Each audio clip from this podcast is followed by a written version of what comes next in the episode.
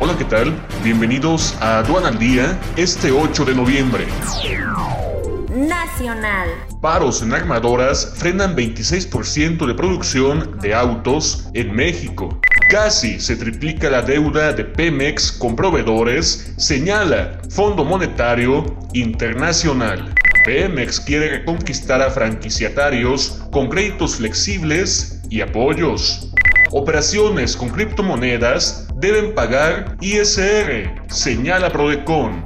Precios de autos nuevos en Estados Unidos crece 16.7% por falta de chips. Quédate en casa y actualízate con el foro virtual IMEX 2021. Adversidades y amenazas al programa. Análisis punto a punto. Este 1 y 2 de diciembre totalmente en línea. Conoce todos los detalles en sencomex.com. Este es un servicio noticioso de la revista Estrategia Aduanera.